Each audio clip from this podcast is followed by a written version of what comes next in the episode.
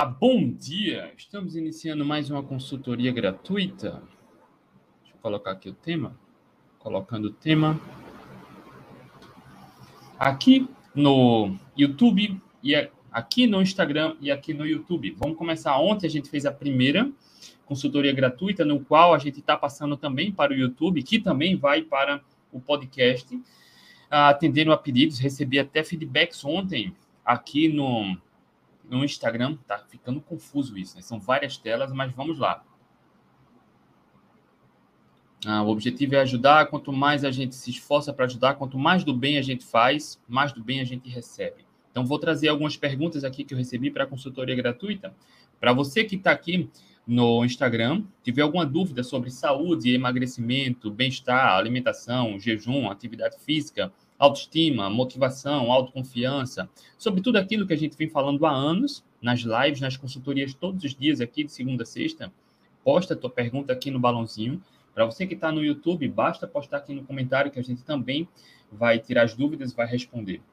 Tá? Seja muito bem-vindo. Se você conhece alguém que tem dúvidas sobre emagrecimento, uh, efeito sanfona, acabar com efeito sanfona, alimentação, protocolo de jejuns, manda aqui o aviãozinho, manda esse vídeo para ajudar, tá? Não é número, não quero trazer muita gente, quero trazer qualidade, realmente quem vai quem vai se beneficiar, tá? Adriana, bom dia, amo suas lives, me motivam diariamente. Muito obrigado, Adriana. Muito obrigado. Vamos lá. Se tiver dúvidas, comentários, coloca aqui no balãozinho, tá?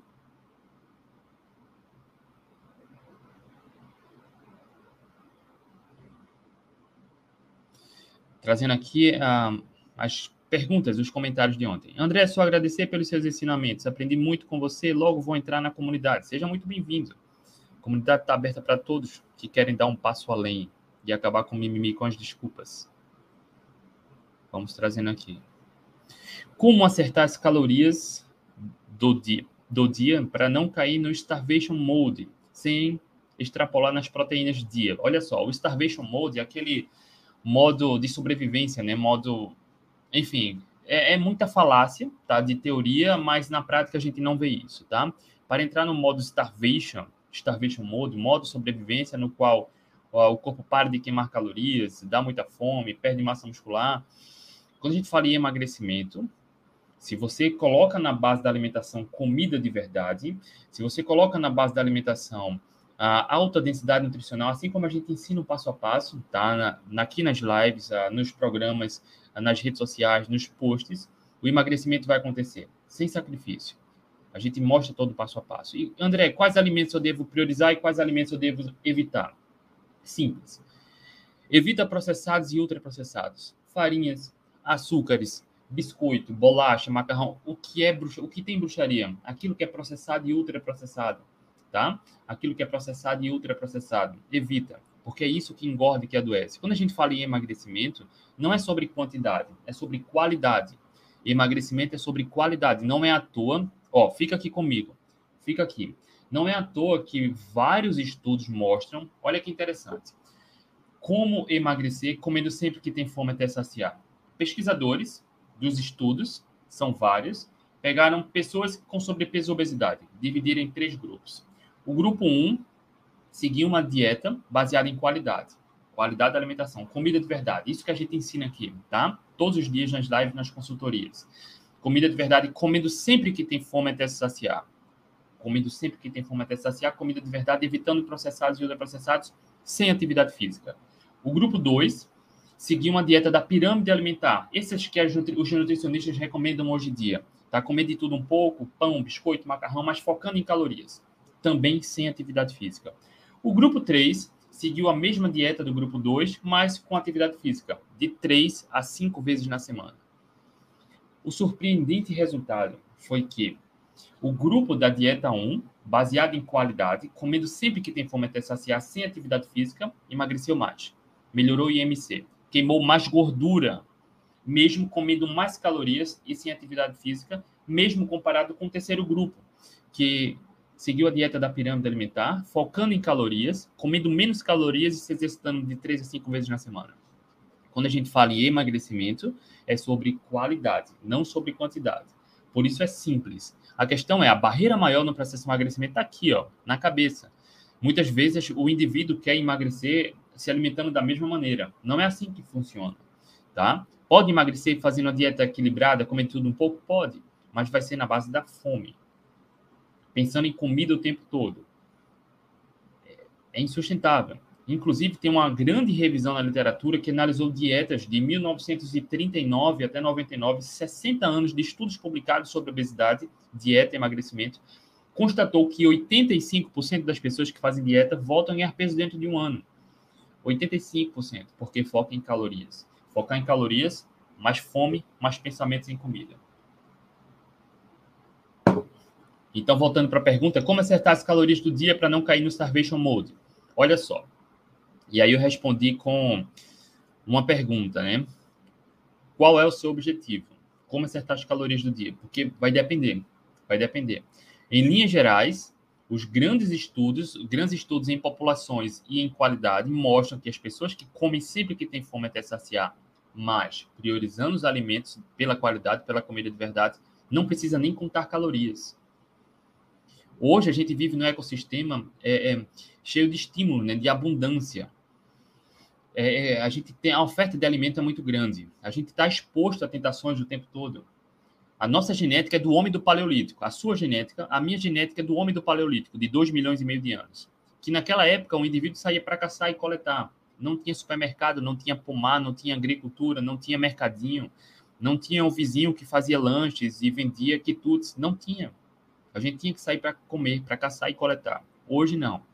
Hoje você dá uns passos já tem tudo disponível aí fácil, né? Você vai no supermercado já está tudo caçado, coletado, tudo pronto lá. Só que a nossa genética precisa de 40 a 70 mil anos de evolução para que haja alguma modificação significativa do ponto de vista da alimentação. Por isso a dificuldade do emagrecimento. Né? A oferta de alimento evoluiu muito, nossa genética evoluiu pouco.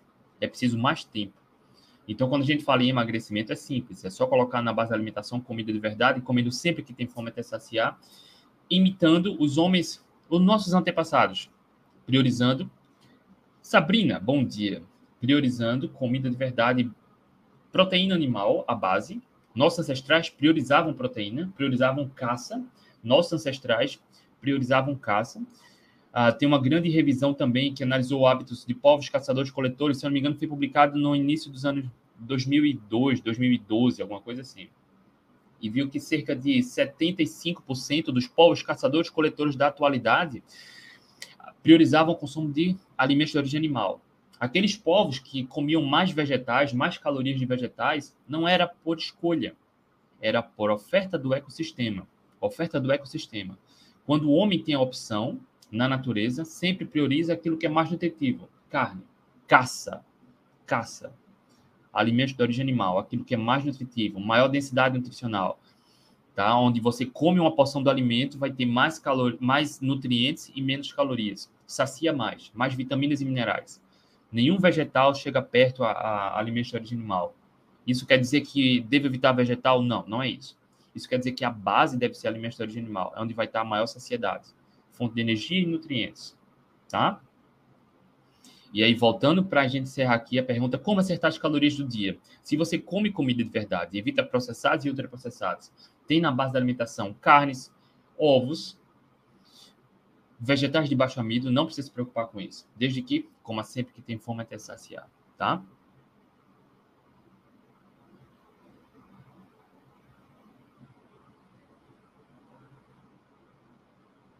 500 gramas de A100 me dá 2 gramas de proteína por quilo por dia, porém 1.070 calorias dia. Qual a sua sugestão?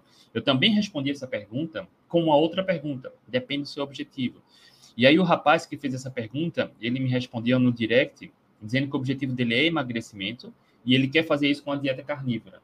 Ele aumenta 1.070 calorias, é muito pouco, né? É muito pouco. 1.070 calorias é pouco mesmo para quem quer emagrecer.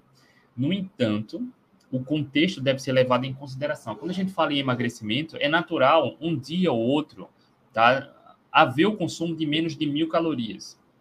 Como estilo de vida, a médio e longo prazo, comer mil calorias, mil setenta calorias pode ser perigoso, principalmente para mulheres. Comer poucas calorias, principalmente para mulheres, e ainda mais se mulheres ah, que se exercitam regularmente. é muito perigoso. Eu fiz questão de falar do estudo, né, é, de citar o estudo que mostra que o emagrecimento não é sobre quantidade nem sobre calorias. Porque pessoas que comem mais calorias do que quem segue a pirâmide alimentar, ainda se exercitando, as pessoas que comem mais calorias, mesmo sem atividade física, emagrecem mais. E levam a, mais, a, a longo prazo, médio e longo prazo, porque é sobre qualidade. No entanto, o contexto deve ser levado em consideração. O indivíduo que fez essa pergunta, olha só, 500 gramas de A100 me dá 2 gramas de proteína por quilo dia. Tá ótimo. 2, quilo, 2 gramas de proteína por quilo de peso é uma boa meta para o processo de emagrecimento. Boa. Porém, 1.070 calorias por dia. Ele quer fazer isso seguindo uma dieta carnívora. Veja só, é uma escolha, tá? Não precisa fazer carnívora para isso. No entanto, nesse contexto, é preciso entender o contexto geral, tá? Como é a rotina, como é a rotina alimentar. Eu não sei a altura, eu não sei a idade, não sei ah, o peso, o quanto ele tem de sobrepeso, não sei se ele só quer emagrecer ou se quer secar, ou se ele é obeso e quer, percebe?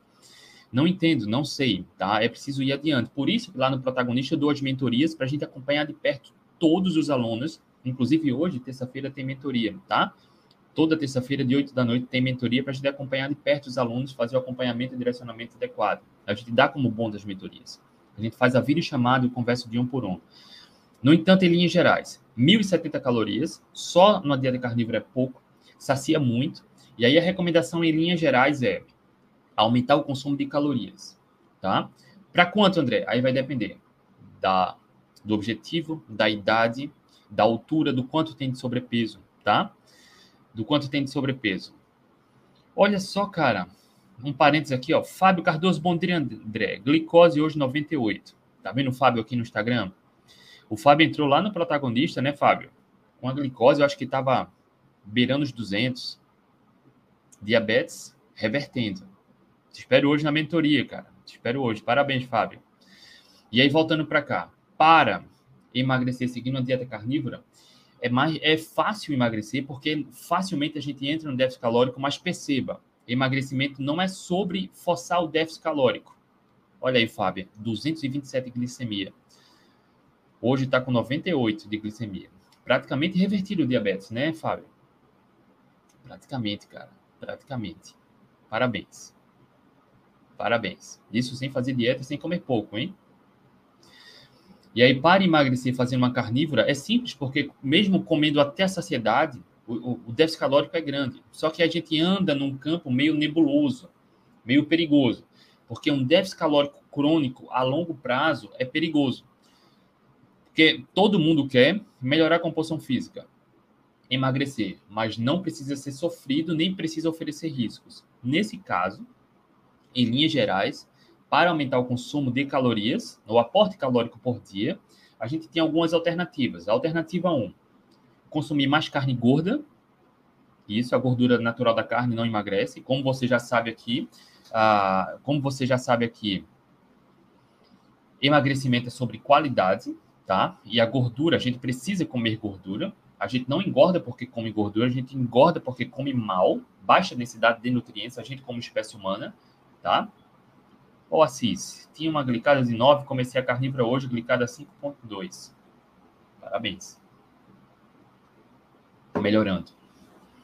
Mas para emagrecer fazendo uma carnívora, é preciso ter atenção bastante ao aporte calórico também, tá? Nesse caso, calorias a gente pode aumentar tanto escolhendo carnes mais gordas, não todas, mas em uma refeição ou outra, dependendo da quantidade de refeições que você faz por dia, tá? A 100 é uma carne mais magra, mas você pode escolher um peito, uma costela, tá? Ah, pode colocar alguns ovos mexidos na manteiga, por exemplo, para aumentar o consumo de calorias também. Ah, sobrecoxa de frango, ah, uma carne com mais gordura, tipo não precisa ser picanha, tá? Mas para ilustrar, fica bem ver aquela camada de gordura, né? Uma bisteca de porco também tem um aporte, tem uma camada de gordura maior, ajuda a aumentar o aporte calórico, tá? Ou é possível aumentar as calorias colocando mais azeite, que foi o que ele me falou no, nos comentários, no direct que estava fazendo. Uh, enfim, ou pode colocar alguns torresmos também para comer, aumentar as calorias, tá? Ou pode suplementar suplementar, colocar um café com óleo de coco, um café com manteiga, tá? Mas enfim, são alternativas. A gente precisa entender o contexto para ir mais assertivo, tá? passar aqui para a próxima pergunta.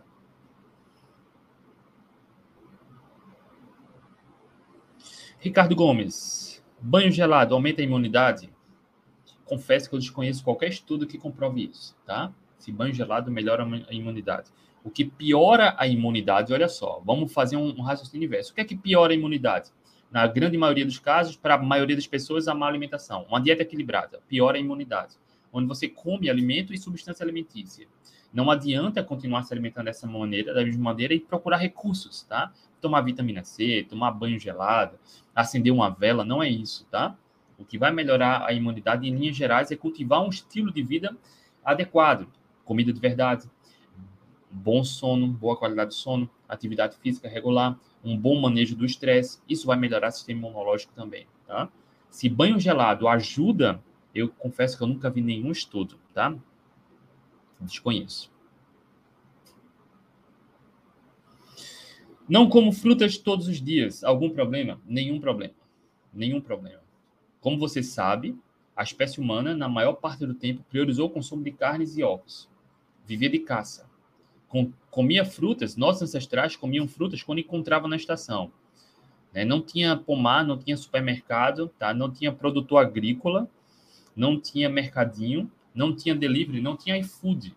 Né? Então, nossos ancestrais eram nômades e eles caminhavam dezenas, centenas de quilômetros durante um certo período de tempo para procurar ambientes que tinham uma boa oferta de alimentos, de caça e de coleta. Nossos ancestrais comiam vegetais, comiam frutas, mas quando encontravam e na estação. Logo, passava-se semanas, meses, anos sem comer frutas, tá? é, saudável. Eu, eu, acredito muito que a gente deva comer frutas, tá? De forma uh, pontual, porque a espécie humana sempre comeu frutas. Eu sou muito a favor do que é natural para a nossa genética, nosso estilo alimentar, base, comida de verdade, carnes e ovos e vegetais, em menor quantidade. Hoje, as diretrizes recomendam de 3 a 5 porções de frutas por dia. Ainda dá para surgir algum estudo que justifique isso, tá? Porque não é de quanto mais fruta, melhor. Frutas são saudáveis. No entanto, só para enriquecer, as frutas de hoje são muito diferentes das frutas dos nossos ancestrais. São mais tem mais a polpa, mais açúcar, é mais açucarado, mais carboidrato. Não precisa estudar muito para comprovar isso, tá? Não precisa. E hoje as frutas, praticamente muitas delas, dão a toda a época do ano, né? Não tem mais estação de fruta, algumas delas. Banana, por exemplo, é todo ano, o tempo todo. Várias frutas frutas da Ásia, da África, na América, enfim, tudo está misturado. De novo, nossa genética precisa de 40 a 70 mil anos para que ocorram modificações, no qual justifica essa adaptação. Né? O homem começou a se alimentar de, da forma como está se alimentando hoje, num período muito recente. Né? É, são centenas de anos que o homem come uma dieta equilibrada. Centenas, é bem pouco. Uma dieta equilibrada, entenda, no qual na base da alimentação é alimento, comida de verdade, e substância alimentícia. Uma dieta equilibrada que permite comer de tudo um pouco, talvez não seja tão seguro quanto se vende por aí. Né? Porque as pessoas seguem uma dieta equilibrada, ganham peso, adoece, e aí alimenta todo um mercado né? farmacêutico, alimentício. Tá? Ah, eu como frutas quase toda semana. A maior parte do tempo eu sigo um estilo alimentar com mais carnes e ovos. Mas evento, ontem eu comi banana da terra no almoço e no jantar, duas refeições, ó, que eu fiz almoço e jantar, comi banana da terra, carne e banana da terra. Um purê de banana só machucado com pimenta, pimenta do reino e sal, só isso. Um peixe no almoço e almôndegas no jantar. Mesma coisa. Banana. Não sei quando eu vou comer de novo. Deu vontade. Eventualmente eu como algumas vezes na semana banana ou frutas, tomate, abobrinha, abóbora, tudo é fruta, tá? Uh, enfim, vamos seguindo. Quem tiver dúvidas, coloca aqui no balãozinho, tá? Cerveja atrapalha o emagrecimento? Olha só.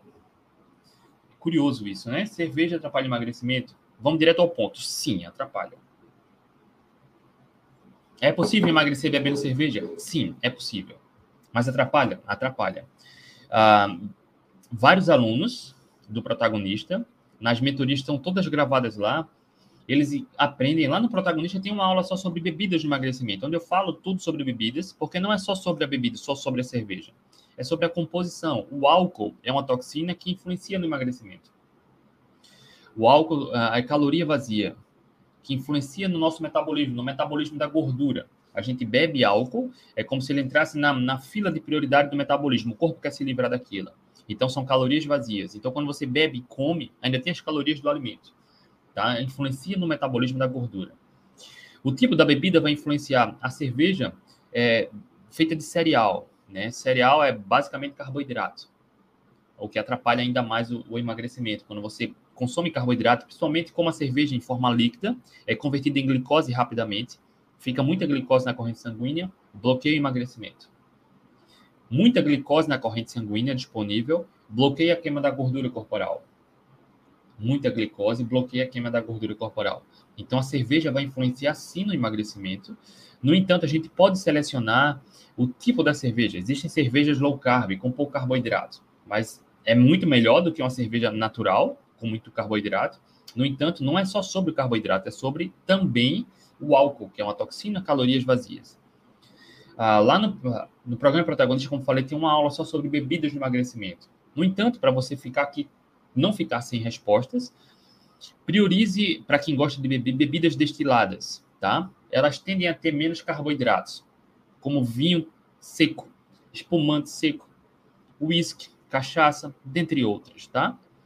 No entanto, a quantidade, a frequência e o acompanhamento, o alimentar com a bebida vai influenciar. O contexto deve ser levado em consideração, tá? Vários alunos meus estão emagrecendo bebendo cerveja, mas chega um momento, eu sou bem transparente, tá? Que vai chegar um momento que você vai precisar escolher ou a bebida ou a saúde, tá? Porque emagrecimento não é só estética, emagrecimento é sobre saúde também, tá? E o café aqui acabou.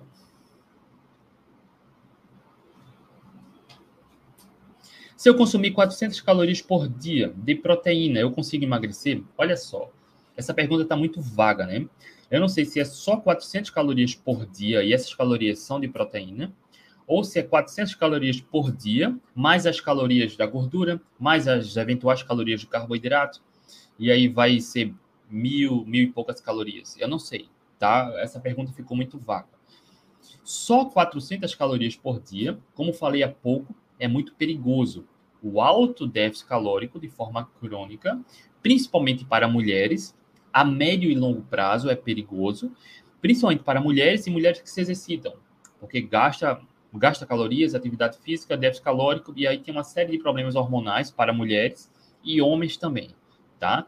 Então, um déficit calórico tão grande como esse, de 400 calorias por dia, vai emagrecer. Claro, qualquer pessoa emagrece comendo só 400 calorias. Mas como falei de novo no começo dessa live aqui, não precisa nem focar em calorias. Alguns estudos mostram que os indivíduos que melhoram a qualidade da alimentação, mesmo comendo 200 a 300 calorias a mais, para quem segue uma dieta equilibrada da pirâmide alimentar, se exercitando, os indivíduos emagrecem mais, melhoram em IMC, queima mais gordura, mesmo comendo mais calorias. Emagrecimento não é sobre caloria, é sobre qualidade.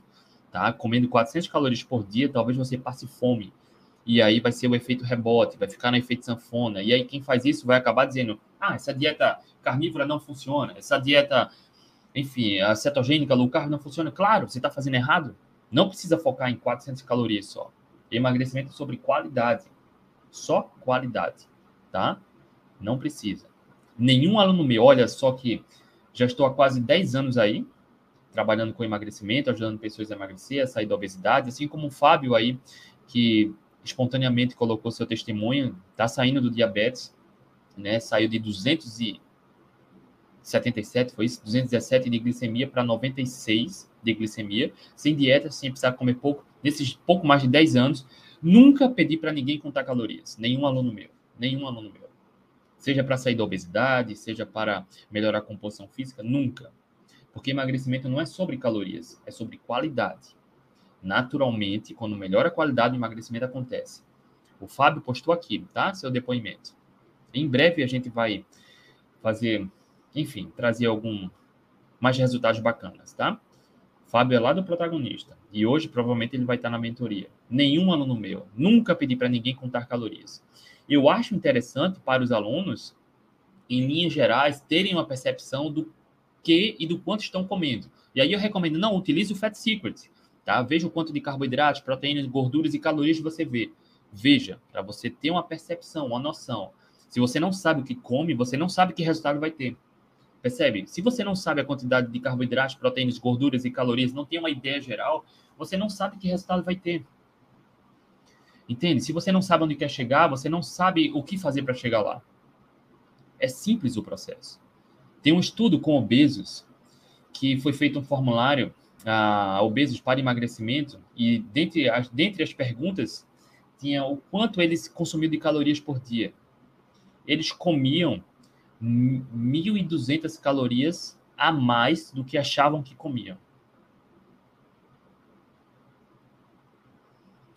1.200 calorias a mais do que achavam que comiam, tá?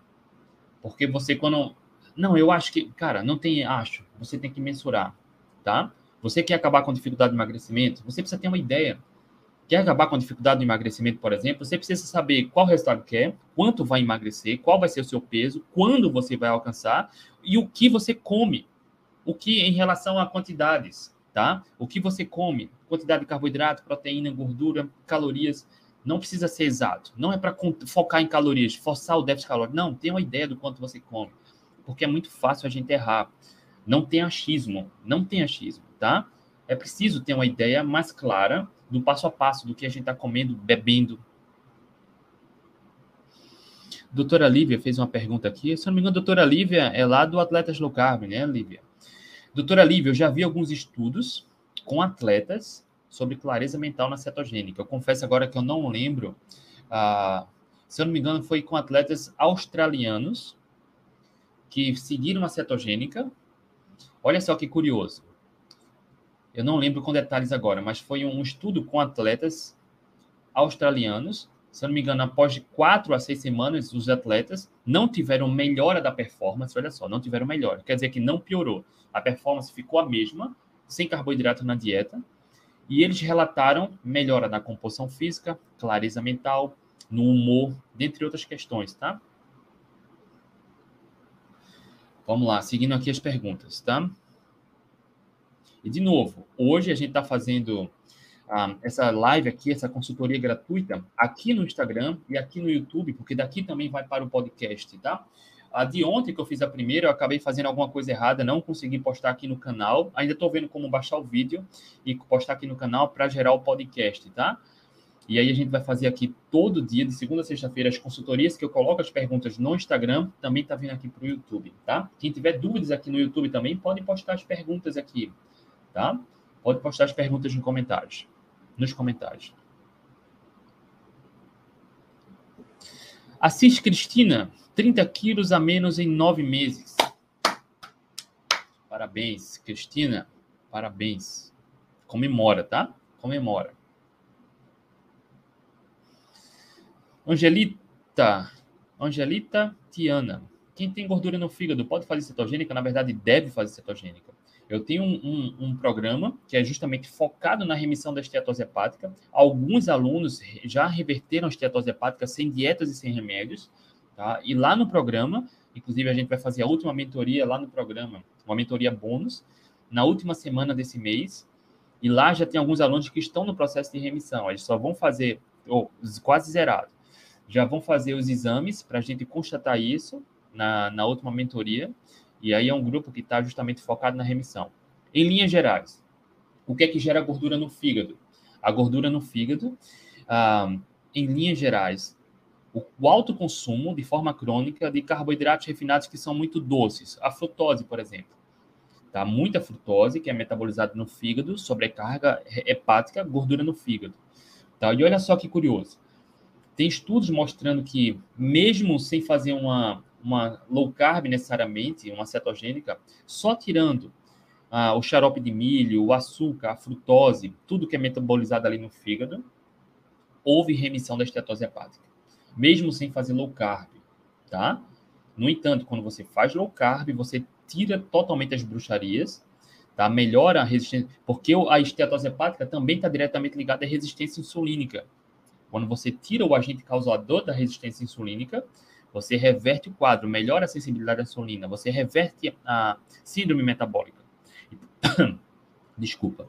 A esteatose hepática não alcoólica está diretamente ligada ao alto consumo de forma crônica de carboidratos refinados que são muito doces. Suco de caixinha, refrigerante, bolo, brigadeiro, achocolatado, tá? Ah, ah, tudo que é muito doce, tá? Só tirar o agente causador, que é plenamente possível reverter. Não precisa evitar a gordura natural dos alimentos. Não é a gordura da dieta que causa gordura no fígado, que isso fica muito claro. Que isso fique claro, tá? Não é a gordura da dieta que gera gordura no fígado. É o alto consumo de forma crônica de carboidratos refinados, açúcar, frutose, achocolatado, suco de caixinha, refrigerante, tá?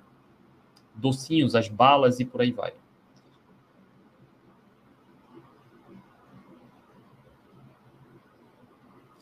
Assiste Cristina antes da carnívora diabetes 200, 300, meu Deus do céu. Hoje 80, 88, não passa disso. Parabéns. Parabéns.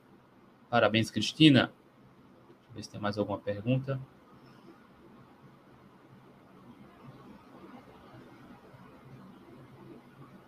Psyllium, quebra o jejum. Olha só, você vai usar psyllium em quê? Porque esse psyllium é usado né, para dar uma textura, para dar uma. Mudar texturas em receitinhas uh, naturalmente quando a gente faz jejum. Olha só, só no, no jejum só há o consumo de água com, gás, água com gás, chá e café. Eu desconheço qualquer pessoa que coloque psyllium em café, água, água com gás ou chá. Desconheço, tá? No entanto, o psyllium ele é utilizado em algumas receitas e aí as receitas vão ter calorias e calorias quebram o jejum, tá?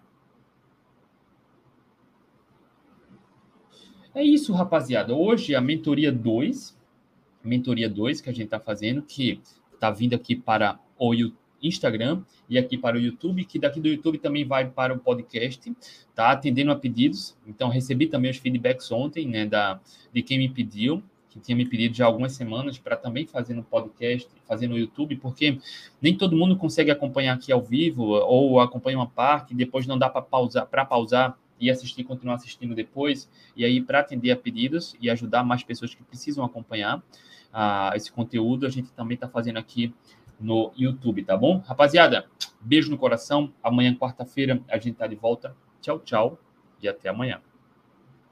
Tchau, tchau aqui e até amanhã.